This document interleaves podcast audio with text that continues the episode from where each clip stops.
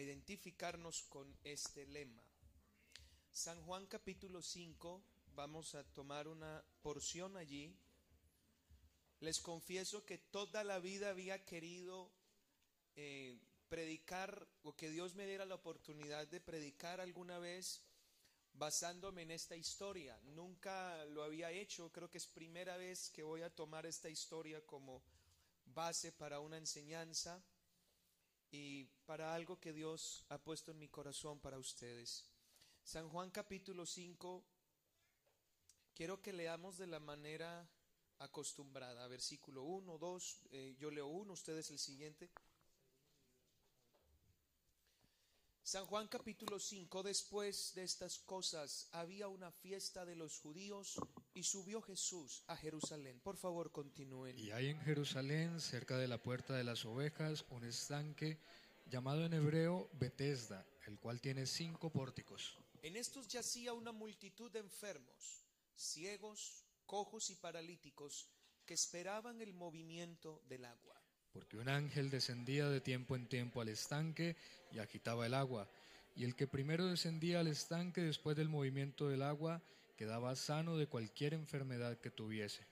Y había allí un hombre que hacía 38 años que estaba enfermo. Cuando Jesús lo vio acostado y supo que llevaba ya mucho tiempo así, le dijo, ¿quieres ser sano? Señor, le respondió el enfermo, no tengo quien me meta en el estanque cuando se agita el agua, y entre tanto que yo voy, otro desciende antes que yo. Jesús le dijo, levántate, toma tu lecho y anda. Y al instante aquel hombre fue sanado, tomó su lecho y anduvo, y era día de reposo aquel día. Entonces los judíos dijeron a aquel que había sido sanado, es día de reposo, no te es lícito llevar tu lecho. Él les respondió, el que me sanó, él mismo me dijo, toma tu lecho y anda. Entonces le preguntaron, ¿quién es el que te dijo, toma tu lecho y anda? Y el que había sido sanado no sabía quién fuese, porque Jesús se había apartado de la gente que estaba en aquel lugar. Después le halló Jesús en el templo y le dijo, mira, has sido sanado no peques más para que no te venga alguna cosa peor. El hombre se fue y dio aviso a los judíos que Jesús era el que le había sanado. Y por esta causa los judíos perseguían a Jesús y procuraban matarle porque hacía estas cosas en el día de reposo. Y Jesús les respondió, mi Padre hasta ahora trabaja y yo trabajo.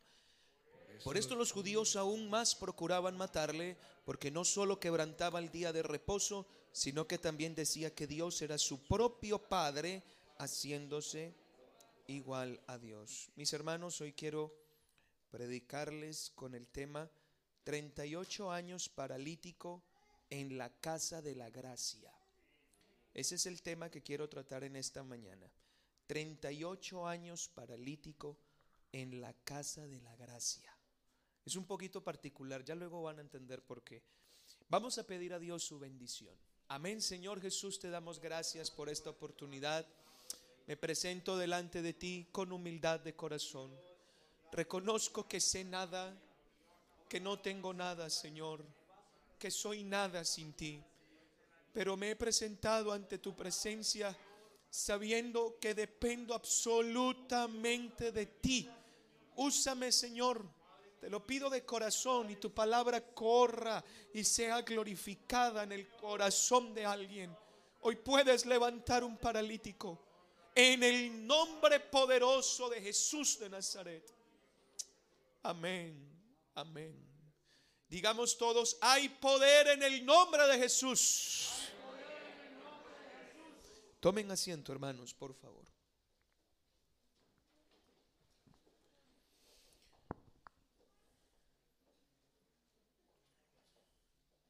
38 años paralítico en la casa de la gracia. En estos últimos meses, hermanos, hemos vivido tiempos de enfermedad a nivel mundial, creo que los peores que la sociedad ha vivido en los últimos 100 años de historia. Eh, y pienso que aún los más escépticos y ateos frente a una situación sanitaria como la que se ha presentado, esperaban o esperan un milagro. Un milagro de sanidad que salve algún familiar que tienen en la unidad de cuidados intensivos conectado a máquinas para intentar sobrevivir y luchar contra este virus tan mortal. No importa el credo o, la, o la manera en la que la persona conciba lo que es Dios, porque ante una situación como esta todos quieren sanidad. Esta semana Dios ha estado hablándonos y esta palabra sanidad ha sido repetida en varias ocasiones, haciéndonos Dios entender que el ser humano tiene dos clases de enfermedades. Las enfermedades físicas y las enfermedades emocionales o espirituales. El problema es que el hombre casi que por norma general, no vamos a generalizar, pero por norma general en común de enfermedades o de heridas que tienen su interior que necesitan sanidad. Obviamente como no se presta la suficiente atención a esto, tampoco se busca la sanidad para ello. Estamos frente a un el apóstol en la que se nos cuenta una historia que quiero traer em, como ejemplo a una sociedad que a pesar de que es una sociedad distinta a la sociedad en la cual eh, se escribió lo que se escribió, sigue siendo una, una, una sociedad con necesidades de Dios palpables. Sigue siendo una sociedad en la que las enfermedades siguen estando, siguen siendo reales y una sociedad que necesita la mano de Dios para ser sanada. Alguien diga gloria a Dios. Quiero hacer un pequeño paréntesis, hermanos. Quiero comunicarles. En estos días me llegó un mensaje al teléfono, creo que fue el jueves en la mañana, miércoles o jueves. Un mensaje de una hermana que me dice, pastor, quiero decirle que ayer recibí el Espíritu Santo en mi casa. Les estoy hablando de la hermana Adela, recibió el poder del Espíritu Santo en su casa. ¿Cuántos dicen gloria a Dios? Bueno, el Espíritu Santo es para todos, hermanos. Bueno, gloria a Dios, eso es bendición y respaldo de Dios a su palabra. ¿Por qué dijimos 38 años paralítico en la casa de la gracia, porque la palabra Betesda es una palabra hebrea que quiere decir casa de gracia o casa de misericordia. Eso es lo que quiere decir Betesda. En otras palabras, para los judíos, este lugar era el sitio donde Dios demostraba su favor y su misericordia para todos los que se acercaban a este sitio. Permítame tratar de ilustrar un poco lo que esta porción nos enseña a nosotros. Este estanque del lugar de Bethesda es tipo de la iglesia. Representa la iglesia de Cristo. La iglesia es el lugar en el que Dios manifiesta su gracia y su favor para con todos. Todo aquel que quiera experimentar el favor y la gracia de Dios tiene que entrar en el cuerpo, en la iglesia. Podemos decir que la iglesia es la casa de la gracia, es la casa de la misericordia es la casa del favor inmerecido de Dios. Los que estamos en la iglesia de Cristo disfrutamos de las abundantes bondades de Dios. Alguien diga amén a eso. Disfrutamos de lo que el que no conoce a Dios no puede disfrutar. tenemos paz, tenemos salvación, tenemos vida eterna, tenemos resurrección, tenemos esperanza, tenemos sanidad. Todo eso es por la gracia de Dios. Alguien dé una alabanza al Señor. Este estanque tenía dos utilidades. El estanque de Bethesda, en primer estancia, es un lugar de purificación. El escritor de este Evangelio nos está mostrando algunos datos geográficos que nos aportan bastantes cosas importantes. Y nos dice que este estanque estaba situado cerca de una de las doce puertas de la muralla antigua de Jerusalén. La muralla estaba compuesta por doce puertas. Usted va a encontrar las doce puertas en el libro de Nehemías donde se mencionan sus nombres porque Nehemías fue el que reconstruyó las murallas. Había una que se llamaba la puerta del pescado, la puerta de la fuente, la puerta de los caballos, la puerta del muladar. Esta se llamaba la puerta de las ovejas. Este estanque estaba cerca de esa puerta de la ciudad y tenía un funcionamiento interesante. Todo aquel que quería subir al templo de Dios para adorar, para ofrecer un sacrificio, entraba por la puerta de las ovejas. Y después de entrar por esa puerta, lo que se encontraba escasos metros más adelante era con el estanque de Bethesda. Este estanque estaba compuesto por dos piletas aproximadamente. Tenían cinco pórticos, como cinco puertas. Estas piletas tenían mucho de profundidad casi 13 metros de profundidad cada una. Y el propósito de estas piletas era que la persona que iba subiendo al templo para hacer un sacrificio llevaba una ofrenda, ya sea una oveja, un becerro, un cordero. Y antes de llegar al, al, templo, la ofrenda en el estanque. Bañaban el animal que iban a ofrecer allá. Era un lugar de purificación. No solamente lavaban los animales que iban a ofrecer, sino que la persona misma que, se iba, que, que iba a hacer su ofrenda se purificaba en las aguas del estanque bajo los rituales de purificación que tenían los judíos en la ley de Moisés. Podemos entonces decir que Bethesda era considerado un lugar de purificación.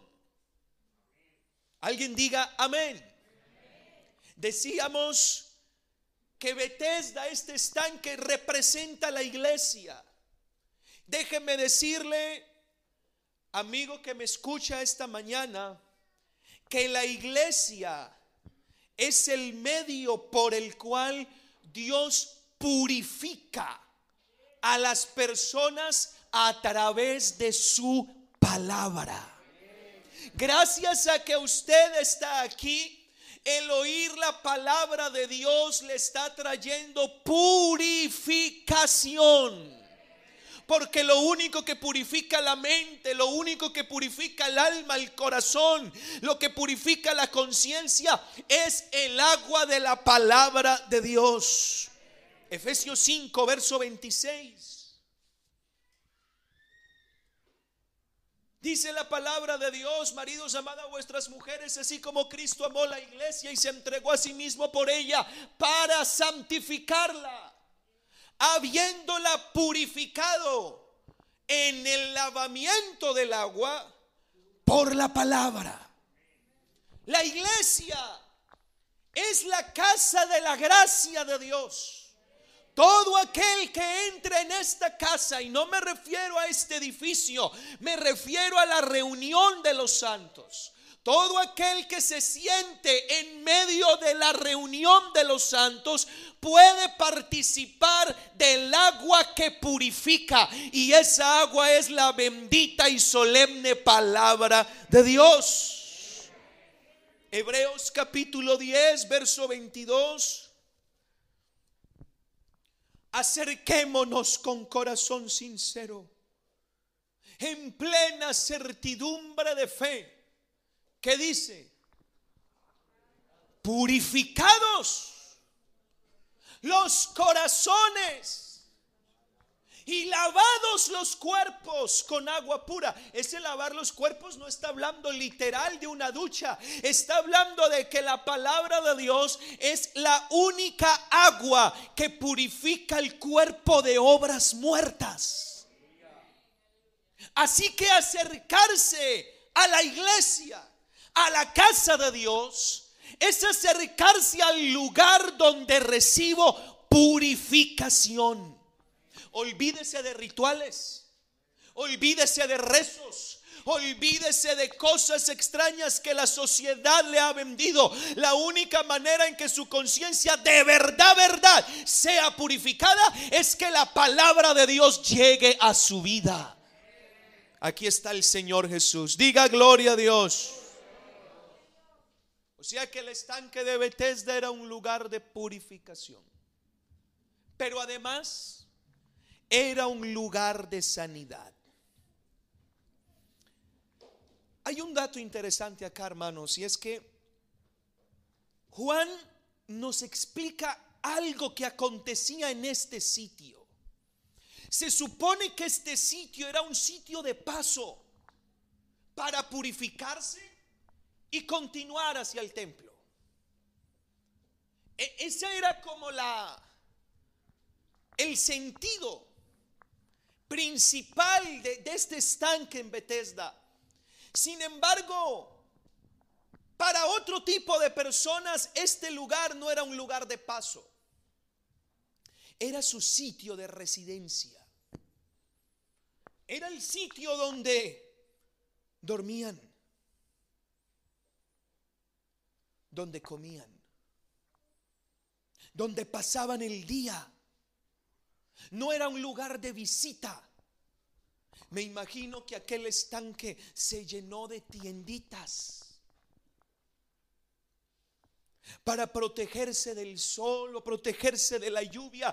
Al lado de esas aguas había una multitud de personas que habían hecho su casita temporal allí. Ese lugar no era un lugar para vivir. Ningún ayuntamiento te iba a empadronar allí. No era un sitio para dormir ni para ni para tener allá tu familia. Sin embargo, la pregunta es, ¿qué clase de gente hacía su casa temporal allí? Y el dato que nos cuenta Juan el historiador bíblico es que eran enfermos de todas clases. Enfermedades hay tantas como personas en el mundo hay. Hay enfermedades que no se conocen. Pero Juan menciona algunos ciegos, paralíticos, cojos, de todas clases de enfermos. No dice que todos los enfermos de la ciudad estaban allí. Lo que dice es que los que estaban allí eran enfermos. Quiere decir que habían otros enfermos en la ciudad que les daba igual el estanque. Habían más ciegos, habían más cojos y más paralíticos, pero no estaban en el estanque. Juan lo que hace es centrar su atención en los enfermos que estaban en la casa de la gracia. ¿Me siguen hermanos? Digan gloria a Dios si me están entendiendo. ¿Por qué estaban allí? Miren esto, hermanos. ¿Cuántos estanques había en Jerusalén? Muchos. ¿Cuántas fuentes de agua habían? Muchas. Pero solo en el estanque de la gracia. Recuerde que la gracia es un favor de Dios inmerecido. Es un favor que no es un premio al buen comportamiento, al contrario. Es una muestra de amor, como el pastor nos enseñaba ayer a las parejas. Es una muestra de amor para quien no lo merece. Y solamente en ese lugar Dios enviaba un ángel. cada cierto tiempo. Y decía, quiero que vaya a ese estanque. Y visite a los que están alrededor de ese estanque. Porque los que están ahí no son cualquiera. Son personas que quieren ser purificados. Que quieren traerme sacrificio. Que creen en mí. Pero están enfermos. Me imagino, perdóneme, eh, usar mi imaginación toda la vida. He sido una persona de muchísima imaginación. Por eso me gusta mucho el teatro. Soy excelente para inventar historias. Mamá siempre me dice que perdió dinero conmigo. Me hubiera mandado a Hollywood. Eso dice mi mamá. Imaginémonos por un momento al Señor en su trono y manda llamar a uno de sus ángeles y le dice, ve a Bethesda. ¿Por qué no fue a agitar al mar? Al mar de Galilea, por ejemplo. ¿Por qué a Bethesda? Ve a Bethesda, la casa de la gracia, porque voy a manifestar gracia. Mueve el agua, sacúdela.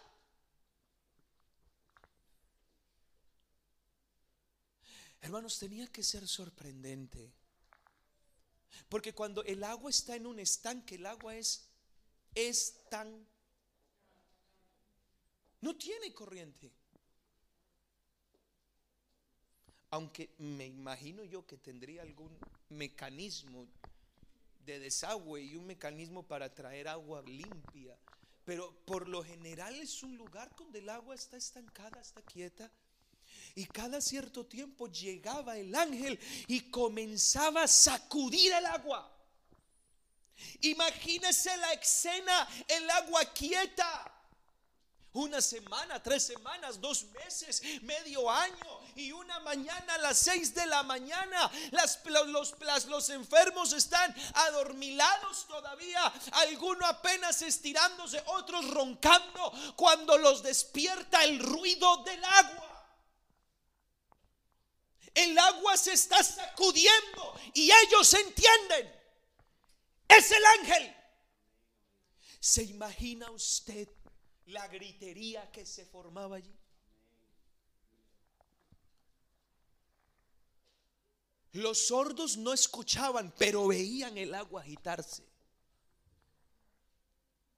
Los ciegos no veían, pero escuchaban. Los mancos estaban viendo, escuchando todos los cojos, los que tenían problemas quizá de corazón, los que tenían un problema en sus huesos. Todo el mundo veía eso y se formaban los primeros 100 metros lisos de la historia. No, lisos no. ¿Cómo se llaman esos que corren y saltan barreras? Los 100 metros de obstáculos, hermanos. Porque eso era pasar uno por encima del otro. Eso se volvía una carrera. Porque el primero que se zambullera en el agua. Ese día era un día de esperanza para todos, pero también era un día de gozo solo para uno y de mucha tristeza para el resto. Yo me imagino a los ciegos, hermanos, que estaban como a 10, 12 metros del estanque y, están, están ubicando y cuando eh, se están apenas instalando allí. Porque la fama del estanque corrió a todas partes y los enfermos llegaban allí esperando el milagro. Y está el cieguito ubicándose cuando escucha el alboroto. ¿Y qué pasa? No, que el ángel está sacudiendo y ese. Alguien que me lleve. Y en eso que me encuentra alguien cuando escucha un grito, estoy sano. El que era manco salió del agua con una mano.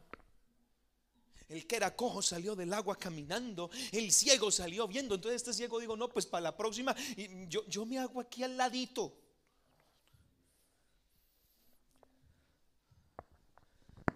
Así que este lugar era un lugar de sanidad. Y Dios comenzó a hablarme, hermanos, al corazón. Quiero decirles esto. La iglesia Diga gloria a Dios la iglesia. Es el lugar en el que Dios nos purifica. Pero también es el lugar donde el poder de Cristo interviene para sanarnos. A ver, voy a repetir eso. Es el lugar donde el Espíritu de Dios interviene para sanarnos. El único lugar donde la mano de Dios agita el ambiente para sanar es en la iglesia. Fuera de la iglesia eso no pasa. Esta es la casa de la gracia de la misericordia. Los que formamos parte de este cuerpo, amados hermanos, somos testigos de milagros, maravillas, sanidades, porque la sanidad es un derecho de los hijos de Dios. Yo no sé si alguien pueda recibir esa palabra y la crea. Quiero decirle algo. La sanidad física de la enfermedad física es una señal para mostrar el poder de Dios para que la gente se arrepienta. De eso predicamos hace ocho días los que estuvieron. El propósito de Dios es salvar a la persona, ¿verdad? No como tal sanarla físicamente. Hay muchos que son salvos sin necesidad de ser sanos físicamente. Pero eso sí, sí es propósito de Dios sanar el alma herida. La voluntad de Dios es sanar el corazón herido. Porque el alma herida o el corazón herido es igual a condenación.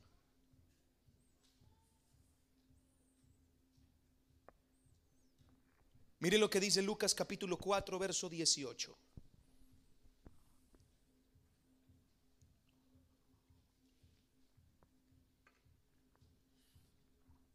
Este texto que lo escribió primeramente Isaías,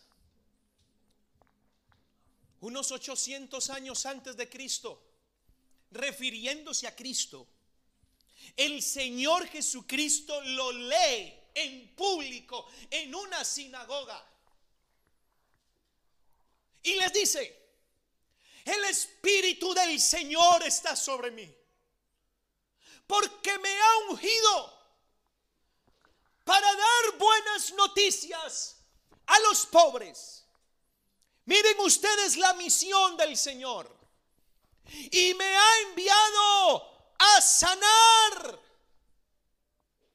Escuche bien, no a los que tienen cáncer, no a los que padecen situaciones en los huesos o problemas cardiovasculares. Me ha enviado a sanar los quebrantados de corazón. Porque la herida más grave es la herida interna, la herida que nadie ve, la herida que nadie conoce. Y como es una herida interna, es muy fácil mostrar una máscara. Una máscara de bienestar, una máscara hipócrita que le hace ver a los demás, estoy bien, pero hay un Dios que se manifiesta en carne para quitarle esa máscara a la gente y decirle conmigo no intentes aparentar, sé que estás herido, pero yo vine a sanar los quebrantados de corazón. Esta semana de la familia no ha sido casualidad. El propósito de Dios es sanarle el alma a todos.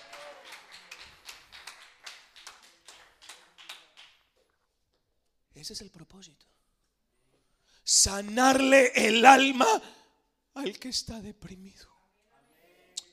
Sanarle el alma al que tiene rencores sanarle el alma al que no es capaz de perdonar. Sanarle el alma al que tiene baja autoestima. Sanarle el alma al que piensa en el suicidio. Sanarle el pensamiento al que ha sido abusado.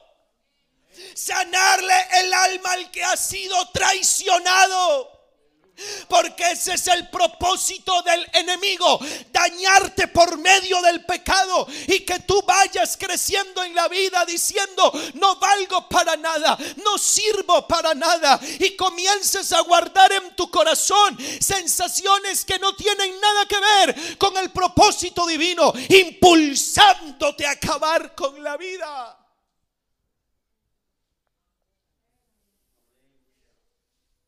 Ha enviado a sanar a los quebrantados de corazón, a pregonar libertad a los cautivos, dar vista a los ciegos, poner en libertad no a los presos físicos, sino a los oprimidos. Hay personas que están presas del dolor, están presas de la angustia y Cristo vino a poner en libertad a esos. Mira el verso siguiente.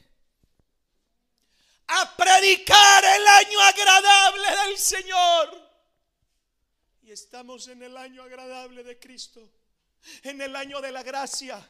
En el año de la oportunidad, en el año donde ser salvo no cuesta nada, solamente la fe. Y mire el verso siguiente, hermanos. Mire qué lindo esto. Cuando terminó de leer, enrolla el libro y se lo da al ministro y se sienta. Toda la gente está suspensa mirándolo. Y el verso siguiente dice, hoy se ha cumplido esta escritura delante de vosotros. Hermanos, Cristo es el médico que entra en lo profundo.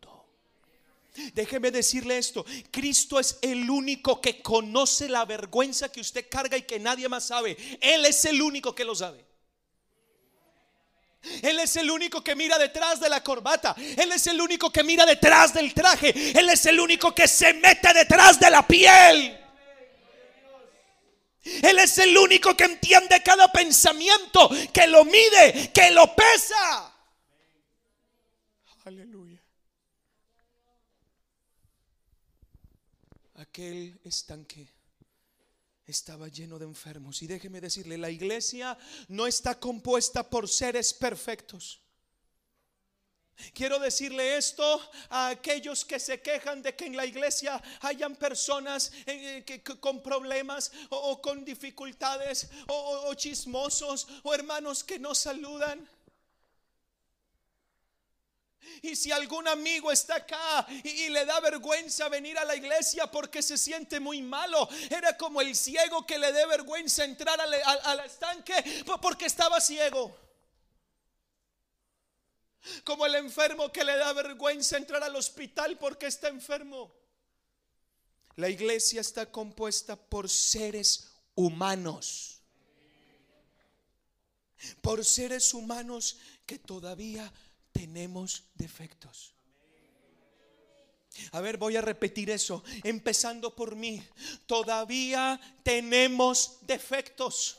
No somos ángeles y tenemos situaciones que podemos estar guardando por dentro que necesitan urgentemente un tratamiento de Dios.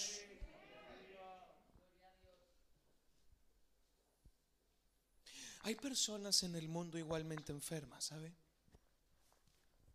La diferencia es que los que estamos aquí creemos en el poder divino de Cristo, que puede sanar.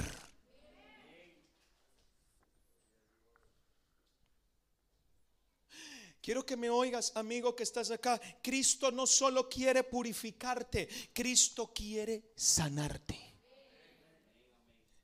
Hermano que me escucha, a lo mejor ya ha sido purificado de cosas pasadas. Cristo quiere sanar. Pero la historia continúa en Juan 5. Dice el versículo 5 que en ese estanque, en medio de todos esos enfermos, la vista del, del escritor se centra en un hombre tenía que ser un hombre bastante mayor.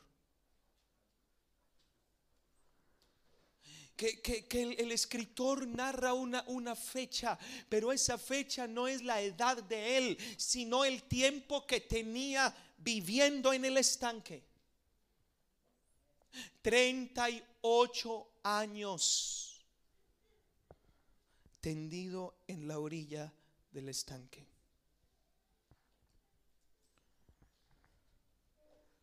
Paralítico en la casa de la gracia. Eh, eh, hermanos, estaba pensando en esto y decía, bueno, que yo llegue paralítico a la casa de la gracia es normal. Y que de pronto pase un mes, dos meses, quizá un año, mientras eh, le gano la carrera al resto. Pero 38 años en un lugar donde la gracia se manifiesta, donde el poder llega, donde hay unción, donde hay milagros. 38 años y yo sigo igual. Sin mover mis piernas, sin poder caminar, confinado a una camilla. ¿Puede ser posible esto? 38 años en la casa del favor de Dios y seguir sin moverme. Algo está pasando y, la primera pregunta que me haría es, ¿quién es el culpable de este tiempo? ¿Quién es el culpable si traemos a este hombre y lo resucitamos de entre los muertos y lo paramos en esta dominical? Yo no sé cómo se llama, cómo se llamaba, la Biblia no nos dice su nombre, pero si le preguntamos, ¿a quién le echas tú la culpa? De vivir 38 años en la casa de la gracia. No era en la casa de la desgracia. No eran la casa de la enfermedad, eran la casa donde el favor, la gracia, la misericordia, la bendición y la sanidad de Dios operaban. ¿A quién le echas tú la culpa de pasar tanto tiempo tirado?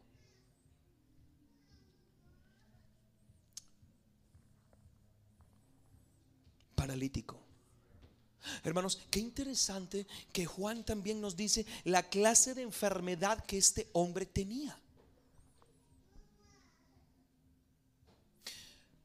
Un paralítico tiene sus ojos buenos, sus manos las tiene buenas, a lo mejor su corazón funciona, pero no puede moverse.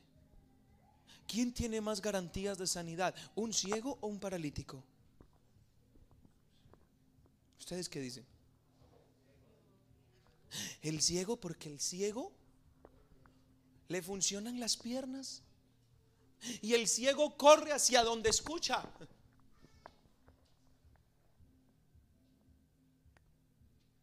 Pero ahora, hermanos, una persona que ve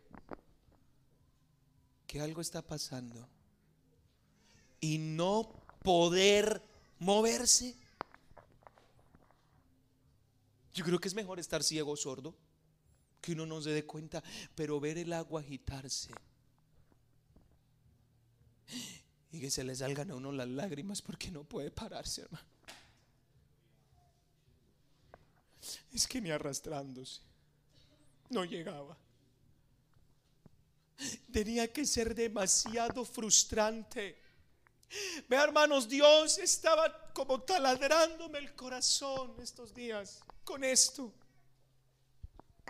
Sí, voy a repetir, sí, sí es posible que dentro de la iglesia, dentro de la casa de la gracia, dentro de la casa de la misericordia, tengamos hermanos enfermos en su alma, enfermos en su espíritu, de tal manera que están paralíticos. Están bautizados, Están en la iglesia.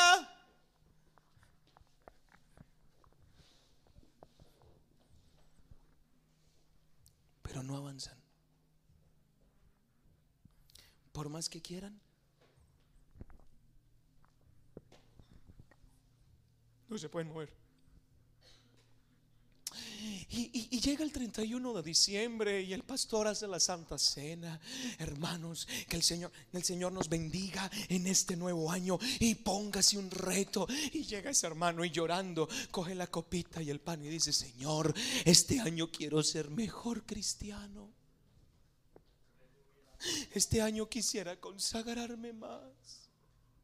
Este año quisiera servirte como quiero. Pero no deja de ser solo un deseo. Porque llega enero y lo intenta, lo intenta, lo intenta de una, lo intenta de otra, lo intenta de una y de mil maneras y no se puede poner de pie.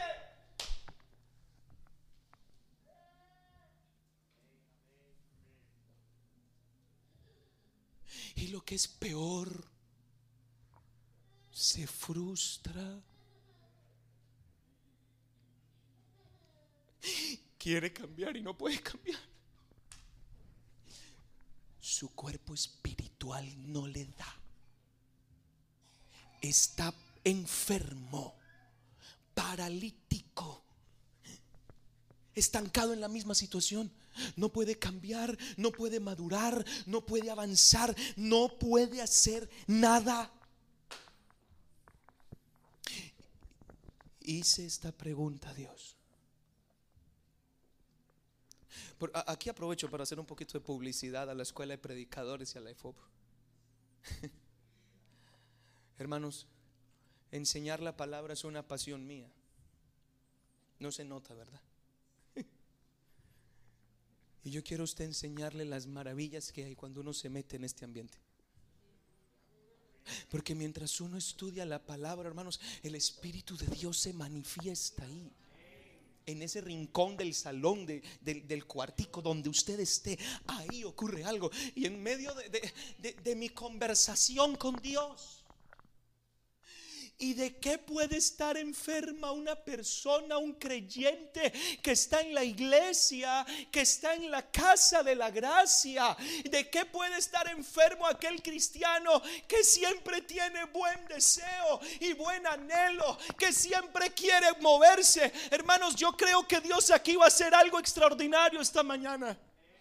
Lo siento de esa manera. ¿De qué puede estar enfermo aquel que siempre se propone y no cumple? ¿De qué puede estar enfermo aquel que tiene anhelos y no los alcanza? ¿De qué puede estar enfermo aquel que le promete a Dios y no logra hacerlo? ¿De qué puede estar enfermo aquel que hace planes y no los logran Dios? Que siempre es igual, igual, igual. Y antes al contrario, parece que retrocede.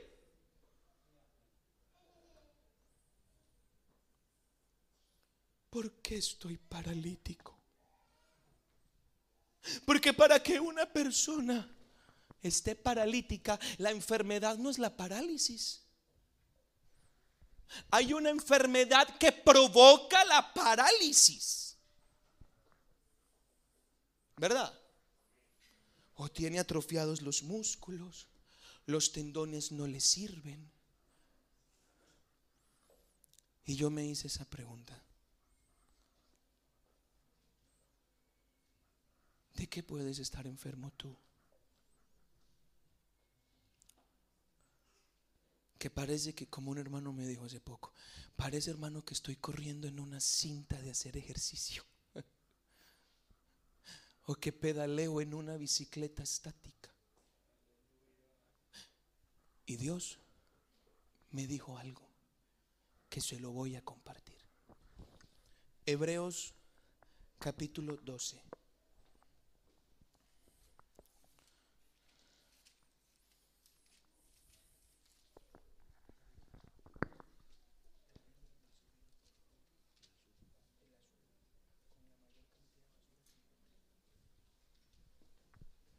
Hermanos, Jesús está aquí.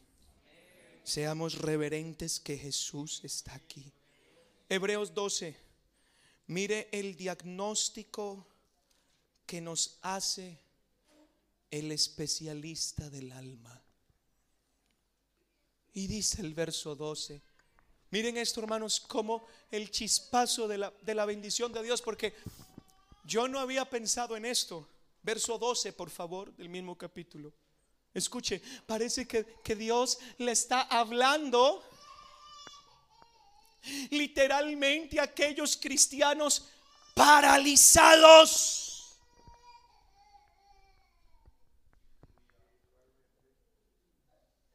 Hermano, créame que yo no me había dado cuenta de esto. Y hay una palabra de gracia de Dios para los que están en la casa de la gracia. Hay una palabra de aliento para los que están en esta condición y les dice, para todos los que tienen las manos caídas. Pregúntele a un manco en Bethesda, levante la mano. No puedo. Pregúntele a un cojo, ponte de pie. No me funcionan, no la siento.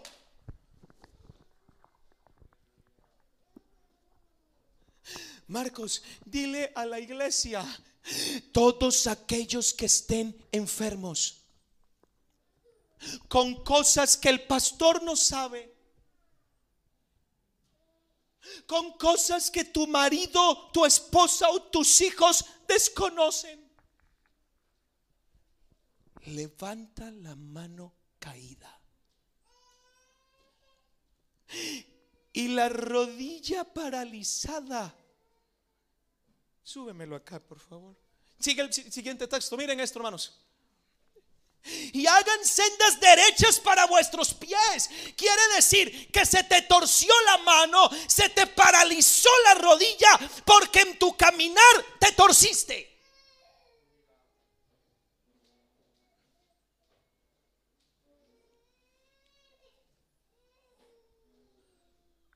Para que lo que está cojo no se salga del camino. Si no ¿Qué qué, hermano?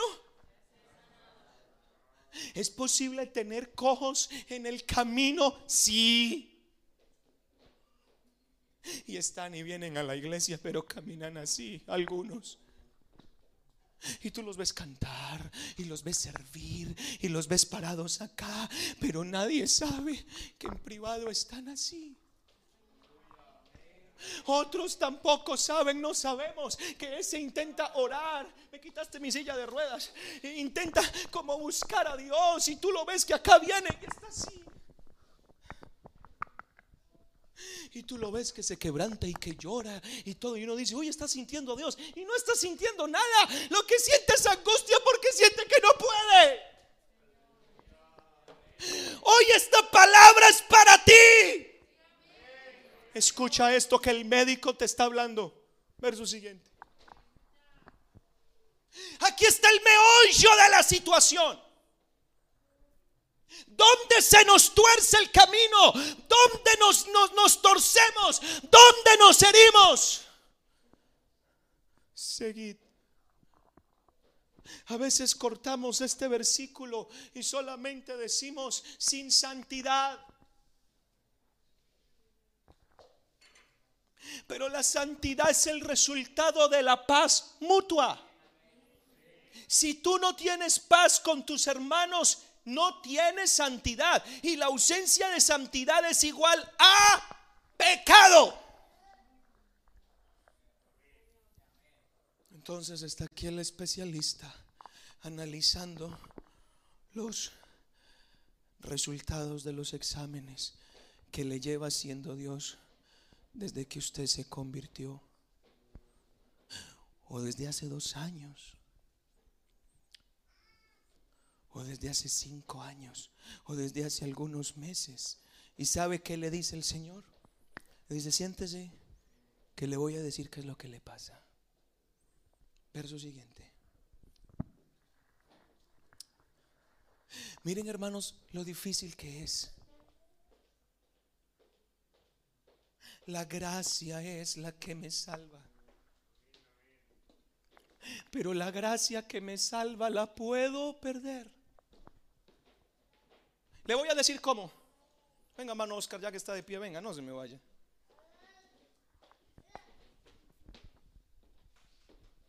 Ayer los hermanos estaban allá en el, en el restaurante y repetían y repetían y yo les dije, mañana les voy a servir abundantemente también. Esta es la gracia de Dios, ¿ok? Que Dios me extiende a mí como un favor para yo tomarlo, yo llego a Cristo muerto. Pero Cristo me salva. Y yo tengo que ser sanado por Él para tomar la gracia. Mientras yo esté aferrado a la gracia, la salvación se mantiene. Pero si me parto, si me tuerzo, Si algo ocurre en el camino, ¿dejo de qué?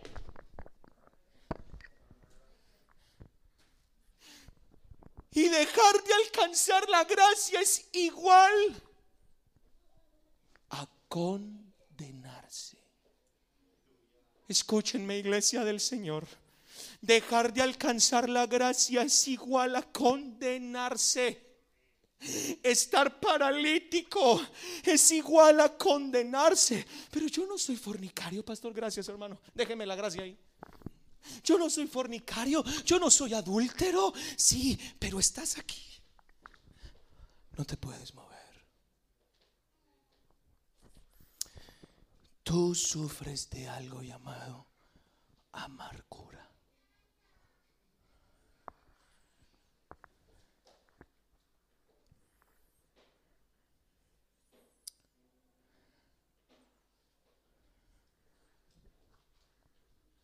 y sabe que esta enfermedad es muy típica en los seres humanos, pero también se mete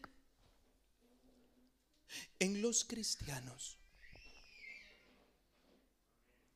Y la razón por la cual se mete entre nosotros es precisamente lo que Cristo dijo como el principal, el nuevo mandamiento que nos dio. Y el nuevo mandamiento es, amaos a vosotros mismos. ¿Cómo dice? Como yo. Le voy a explicar por qué. Ponte de pie. Voy a pedirle, Fibercito, ¿dónde anda? Está en la cabina. Venga, Fibercito, que usted es flaquito y me va a ayudar. Miren esto, hermanos. Yo quiero que mire lo que dice Efesios 4. Hermanos, nada de esto tenían mis notas, pero tengo que explicarlo. Amén. Venga, Fibercito, está pero elegante. Os ruego que andéis como es digno de la vocación con que fuisteis llamados. Pablo le está diciendo a la iglesia, les ruego, hermanos, que vivan dándole honor al Evangelio. Y resulta que darle honor al Evangelio no es precisamente vivir orando, aunque hay que orar. No es precisamente ayunar o servir, aunque hay que hacerlo. La única manera en la que tú verdaderamente le das honor al Evangelio que has creído es así. Verso siguiente. Con toda humildad y mansedumbre. Esto es lo que es la humildad y la mansedumbre. Eh, eh, ¿Me permiten las hermanas de obra social? Disculpen. Ah, no, ni lo toco. No, no, no, no, no, déjalo así. Ven.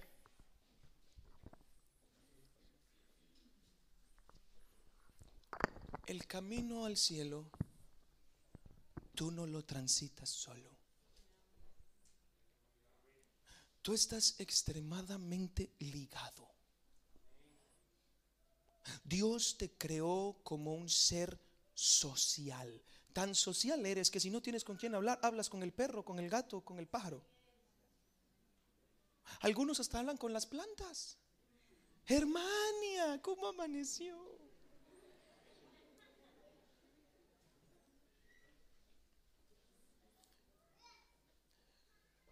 Hermanos, ¿sabe qué es lo que genera santidad?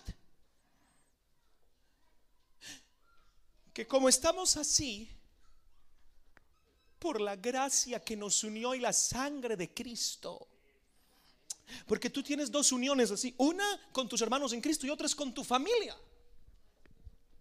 Es así. Es que tú tengas algo llamado humildad.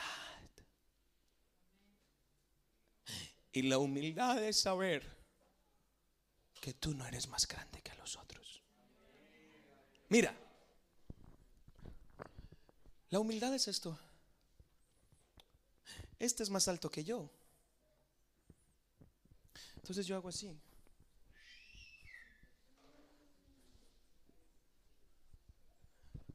Y tengo actitudes en las que a este lo menosprecio y humildad es lo que él está haciendo. Agacha la cabeza ahí.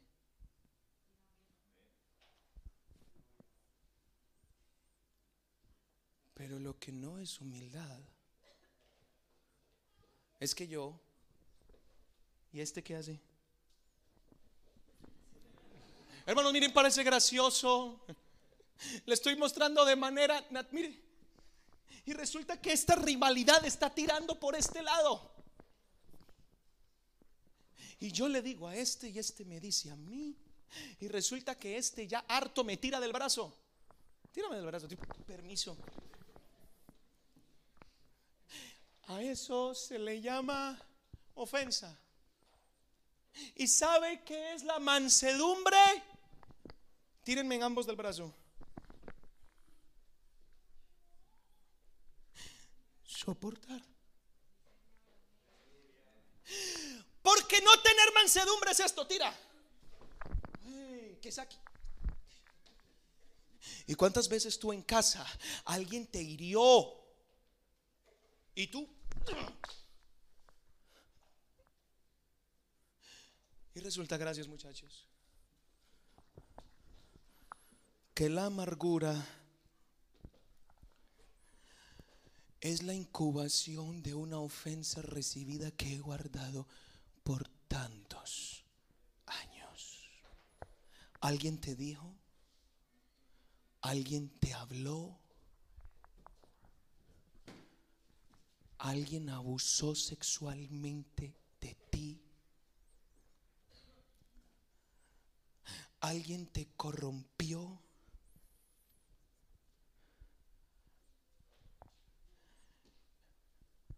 tú guardaste eso. Te entregaste al Señor, pero tienes esto allá que nadie ve y nadie conoce. Ayúdame con el micro. Ayúdame con el micro. Y resulta que todos te ven en la iglesia bien.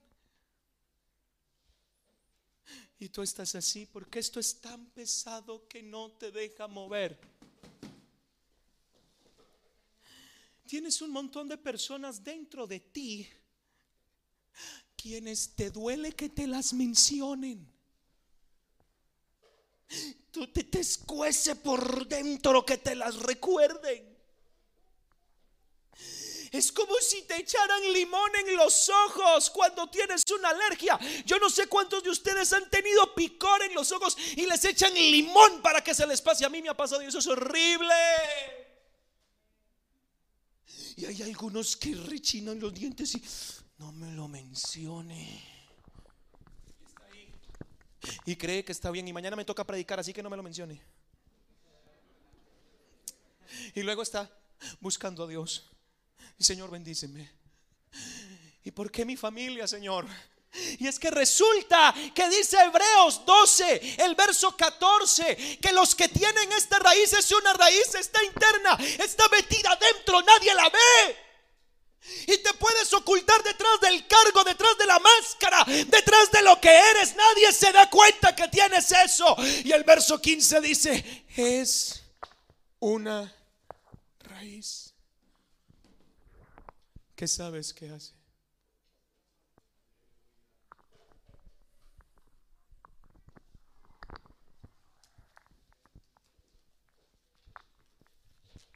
Son hermanos que están tan enfermos que solo dan de lo que tienen. Mantienen enojados. Gritan todo el tiempo en la casa. Nunca están alegres. A todo le ven un pero. Son los que tiran las puertas en la casa. No soportan al marido o no soportan a la mujer. No quieren ver a ese tío, a esa tía, a esa madre, a ese abuelo, que no le mencionen a esa persona que abusó de ellos, que no le mencionen a esa persona que le hizo daño, porque se le revuelca todo. Y la Biblia dice que el que padece de esto, por esto que tú tienes, muchos. Y no solo tenemos uno paralítico, tenemos familias así. Hijos que no soportan a sus padres por lo que ellos tienen.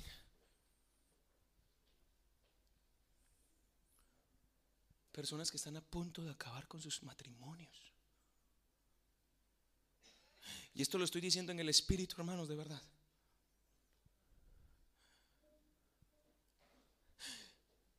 Por esa razón, tú estás intentando avanzar en tu vida cristiana. Y estás paralítico en la casa de la gracia.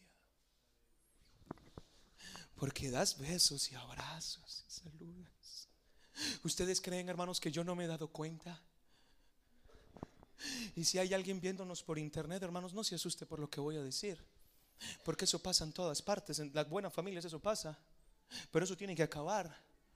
¿Cree que no me he dado cuenta que hay hermanos en la congregación que no se hablan con otros? ¿Cree que no me he dado cuenta que cuando planeamos eh, una salida, una barbacoa, lo primero que preguntaban era, ¿y quién va a ir?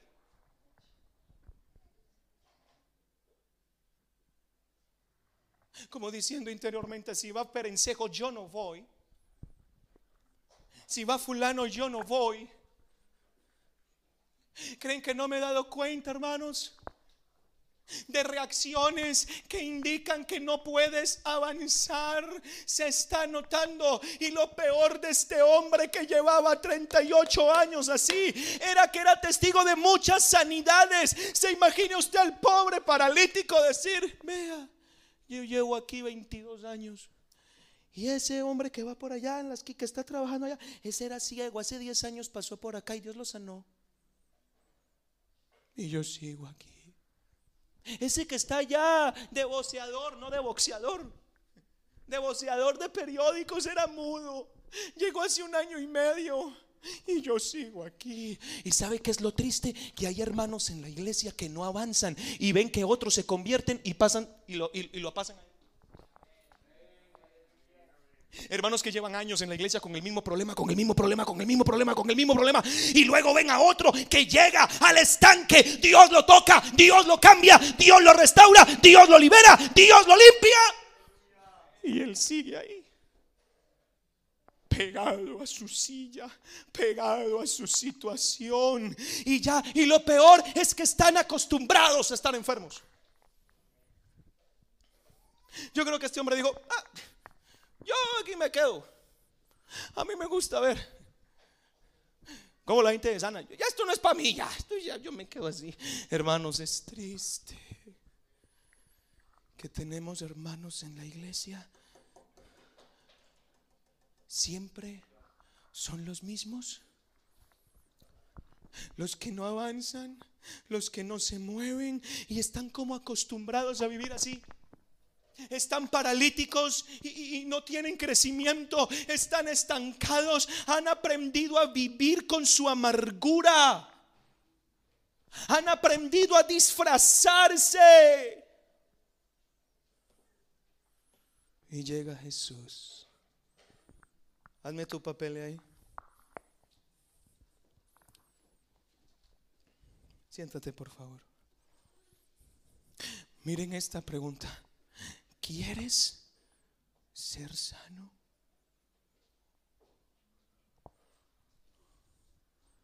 Sanados por mi palabra. Hermanos, el interés de Jesús es sanarte.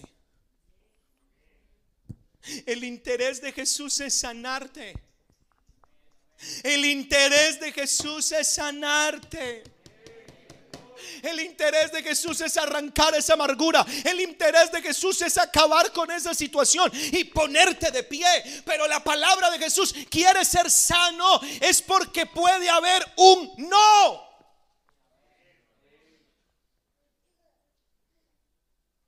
¿Sabes algo? Se supone que aquel hombre sí quería ser sano. Porque estaba ahí, pero 38 años en la misma situación era porque no quería. Hermanos, yo siento que el Espíritu Santo le lleva haciendo esta pregunta a muchas personas aquí mucho tiempo.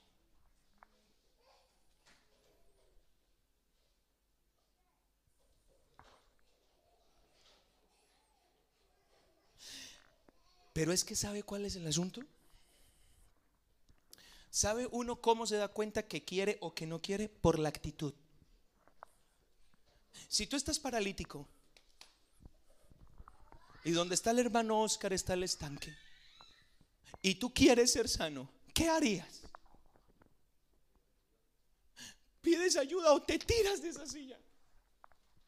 Se arrastra como la mujer de flujo de sangre que se arrastró, no podía caminar y por detrás le toca el manto al Señor. Hablamos de actitud. Pero hay quienes no tienen actitud. Acérquese al estanque, venga. Se les ha predicado toda una semana. Y son personas tan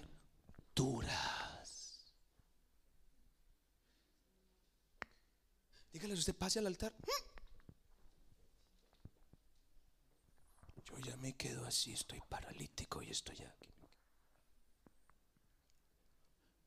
No se acercan. Están viendo el poder del Espíritu Santo manifestarse. La gente recibe el Espíritu Santo y ellos saben que están enfermos y les da lo mismo. Y Dios les envía mensajes y telegramas por medio de alguien, incluso por el mismo pastor, y les dice, usted necesita ser sano. Y por un oído le entra, por el otro le sale. Están paralíticos, ocupan sillas en la iglesia y no están haciendo nada más. No tienen actitud. Están viendo que Dios sigue haciendo milagros, que Dios salva al uno, que Dios salva al otro, que Dios renueva a este, que Dios cambia al otro. Y ellos ahí no tienen actitud. Queremos orar por Él. No se acerca que oren por Él. No se doblega, no busca. Mantiene una actitud dura, una actitud firme en su arrogancia. ¿Y sabes qué hace Dios? ¿No quiere ser sano? No. Ah, bueno. Entonces la gracia sigue acá. Y tú verás qué haces. ¿Creen ustedes, hermanos, que uno no percibe como predicador la actitud de la gente cuando uno lo escucha? ¿Cree que uno no se da cuenta? Que se nos, ya, ya se nos ha olvidado el valor de humillarse a la palabra. De arrastrarnos a la presencia de Dios por un milagro. Porque existe un no en el interior. No quiero ser sano. Les gusta estar así. Y no quieren que les toquen el tema. No quieren porque hermanos, cuando hay sanidad es que Dios se meta en ese año que te hicieron eso. Es que Dios te traiga a la mente el daño que te hicieron. Es que Dios te confronte y te diga, tengo que solucionarte algo. Y es probable que Dios le esté hablando a alguien acá. Estoy seguro de eso. Pero lo más interesante es la respuesta de este hombre. Juan 5:7. Lo primero que hace este paralítico es echarle la culpa a los otros. No, Señor, yo sí quiero. Lo que pasa es que vea. ¿Quién me ayuda? Vaya y trátele una herida de esas a algún cristiano. Y lo primero que van a hacer es la patata caliente. Pero es que ella vea. Pero es que fulano tal cosa. Y es que lo que me hizo pastor. Y es que lo que el otro me dijo. ¿Y quién lo reprende a él? Ah? ¿Por qué todo yo? ¿Por qué todo yo?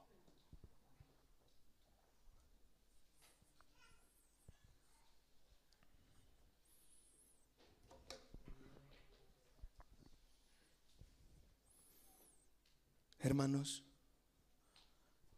hay familias que no avanzan hacia el propósito de Dios. Hay matrimonios detenidos que están corriendo en una cinta. Porque uno de los dos está enfermo, paralítico, no se puede poner de pie. Anhela caminar y no puede. Uno por ética no menciona el nombre de esas personas. Si yo estuviera predicando en una iglesia donde no los conociera, pero es que estoy predicando en la iglesia donde ministro, y pudiera decir el nombre de varios que están así, y lo intentan una y otra, y lloran en su interior. Están sufriendo, yo sé, lloran y ven cómo Dios usa al uno al otro. Y yo quisiera que Dios me usara de esa manera. Yo quisiera tener la armonía y la paz que tanto he anhelado en mi casa. Pero es que no me puedo mover. Yo los pudiera nombrar, pero no lo voy a hacer. Usted sabe quién es. Lo estás intentando una y otra y otra. Y llega Jesús a la casa de la gracia otra vez. Llega el dueño de los ángeles. Esta vez no envió otro ángel. A un ángel esta vez vino él personalmente. Y se le acerca el que lleva años en la iglesia. Que ha recibido el Espíritu Santo. Que tiene familia. Que inclusive ha sido de pronto alguien en la iglesia. Y viene y se le acerca. Y le está hablando tal cual es quieres ser sano. Hoy hay una pregunta de Dios para alguien acá. Hay alguien aquí sentado en el espíritu porque no se puede poner de pie. No puede.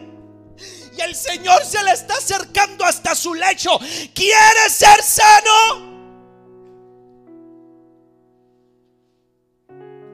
¿Te gustaría levantarte? ¿Te gustaría avanzar? ¿Quieres caminar? ¿Quieres vivir en victoria?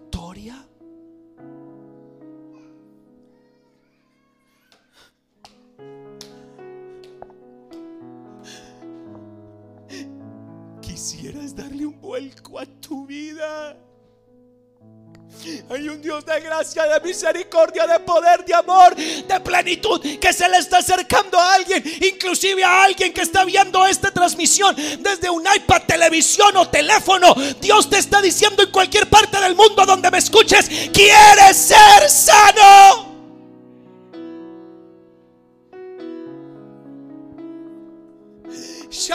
casa. Podemos terminar esta semana de la familia hasta que un paralítico espiritual hoy dé un salto.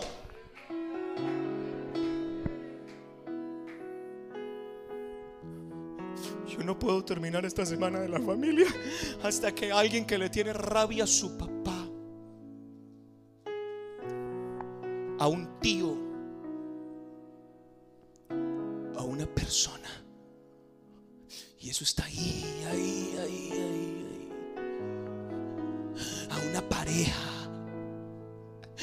A alguien que en la niñez, porque Dios hoy va a devolver a alguien hasta la niñez No te vas a salvar si no quitas esto de en medio. No podrás salvarte si no perdonas. El predicador lo dijo el martes. Si no perdonas a los hombres sus ofensas, tampoco vuestro Padre os perdonará las vuestras.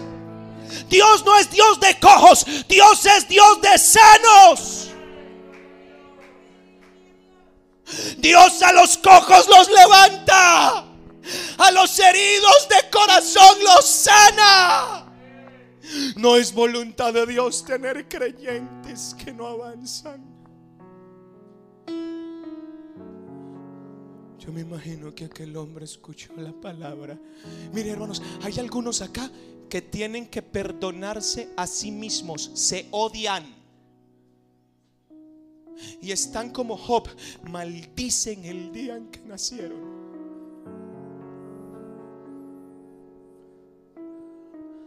Yo sé que no están diciendo amén porque Dios está hablándole a alguien. Y se te acerca el Dios de amor y te pone la mano encima. ¿Te gustaría avanzar?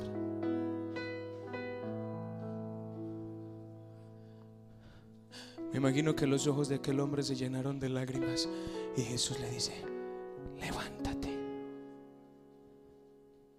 Sin agua, sin agua. Sin que me lleven, sin que te lleven. Aquí, aquí. Ahora, ahora. En esa silla, en esa silla.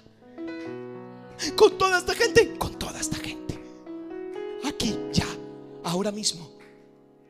Sin necesidad de un evento especial, de una fecha especial. Aquí, ahora. Aquí está el enfermo, aquí está el médico, aquí está el dañado, aquí está el que hizo los pies al cojo y que le puede enderezar el alma a alguien. ¿Quieres ser sano? Levántate. Y escúcheme, se lo estoy diciendo en el nombre de Jesús. Hoy el Espíritu Santo le puede estar diciendo a alguien, levántate y anda. ¿Y sabe qué significa eso? Que Dios le puede arrancar del corazón con una palabra y le puede arrancar el dolor y convertirlo en alivio. Le puede arrancar el rechazo y convertirlo en amor. Le puede arrancar el, el, el rencor y convertirlo en perdón. Puede haber alguien aquí que no soporte a alguien y Jesús le dice, levántate y anda. Y en este instante se le cambia el odio por el amor. Aquí, ahora, Dios le puede cambiar el rechazo. Oh.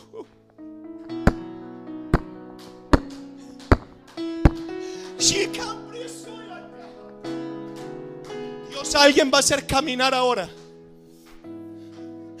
Pastor, esa persona no está cerca, pero Dios le va a traer a esa persona adelante. Se la va a traer aquí, ya. Señor Jesús, trae esa persona a la mente de alguien aquí. Ya, por favor, en el nombre de Jesús. Muéstrale ese en la mente. Y lo primero que le va a decir Dios es, no vuelvas a pecar para que no te pase esto. Quiere decir que ese hombre estaba paralítico porque permitió lo malo. Si tú estás que no avanzas, permitiste el odio y el rencor. Y esta iglesia tiene a un Dios de amor.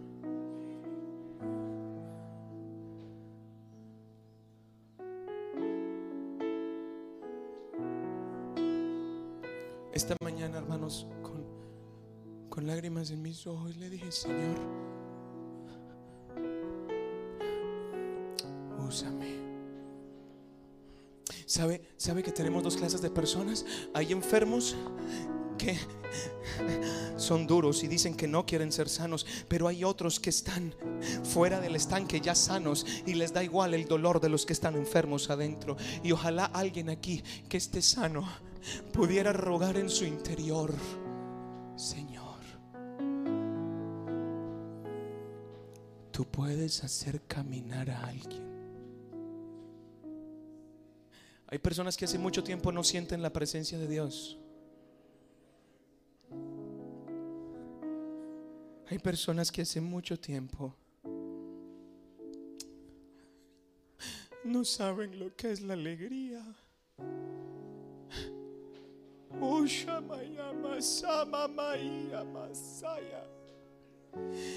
Y Dios no es ajeno a eso. ¿Quieres ser sano?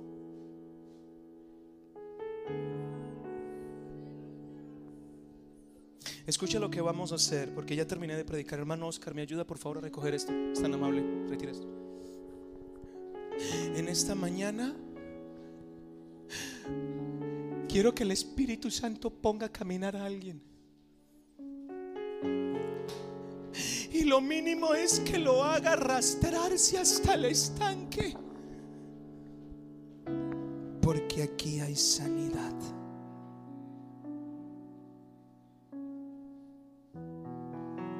Hoy Dios va a devolver la sanidad a una familia.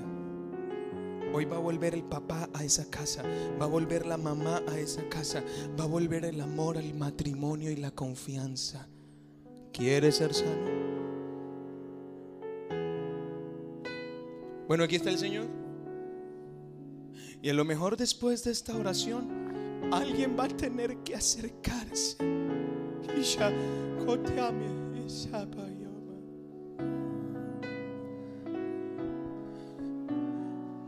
¿Quieres ser sano? ¿Tú crees que Dios está contento con verte sufrir? ¿Tú crees que Dios le gusta verte llorar en las noches? ¿Crees que Dios está feliz viéndote cómo crujes los dientes y te coges del pelo porque no puedes salir de eso? Eso no es vida para nadie. Ser que vivas tanto tiempo odiando, odiando. Hoy alguien necesita que Dios le arranque algo. Y tendrás que hacer una llamada terminando este culto. O tendrás que ir a darle un abrazo a alguien. Pero claro, no eres capaz. Por el orgullo que tienes dentro, no quieres perdonar. Yo aquí veo cojos, quizás ciegos,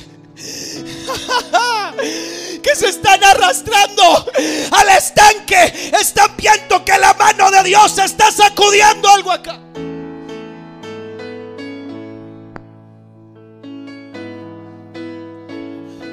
Trae a tu papá aquí, ven.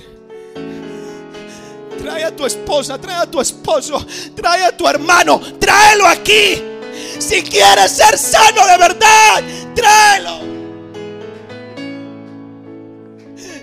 Tráelo, tra- venga. No, no, no deje usted va a esperar que Dios vuelva y le hable. Usted no está cansado de intentarlo tantas veces y no poder. No está cansado de eso.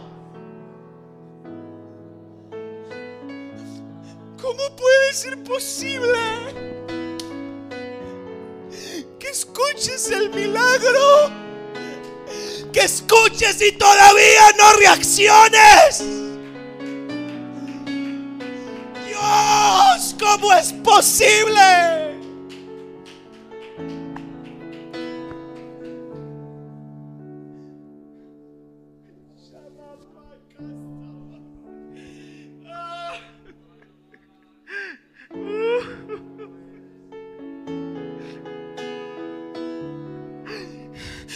Pónganse de pies. Pónganse de. Hoy, hoy tienen que acabar muchas cosas, hermanos. Hoy se tiene que terminar. Tú tienes algo contra tu hermana. Y tú no serás salva hasta que vengas y lo entregues acá.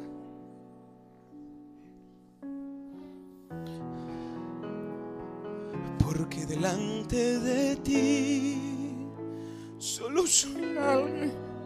Levántate y anda en el nombre de Jesucristo. A ver, voy a repetirlo en el nombre del Señor. Yo quiero que ore en su interior. Hermanos diáconos, aproxímense, hermanos. Necesitamos ministración acá. Manuel Eliezer, ayúdenos aquí a orar, por favor. Hay personas acá que necesitan que el Espíritu Santo les dé una orden. Necesitan que el Espíritu les dé una orden. Levántate y anda.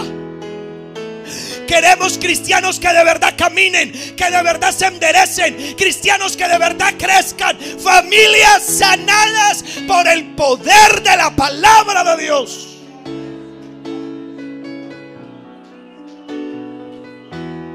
No te escondas, que Dios sabe lo que estás guardando.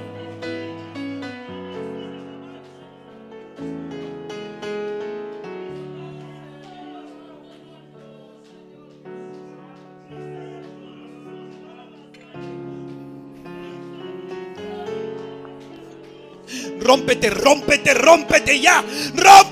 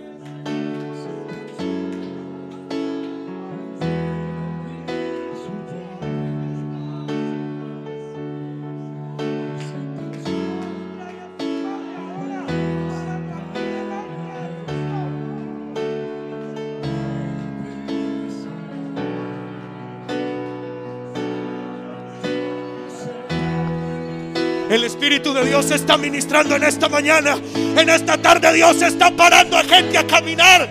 Es hora que te levantes.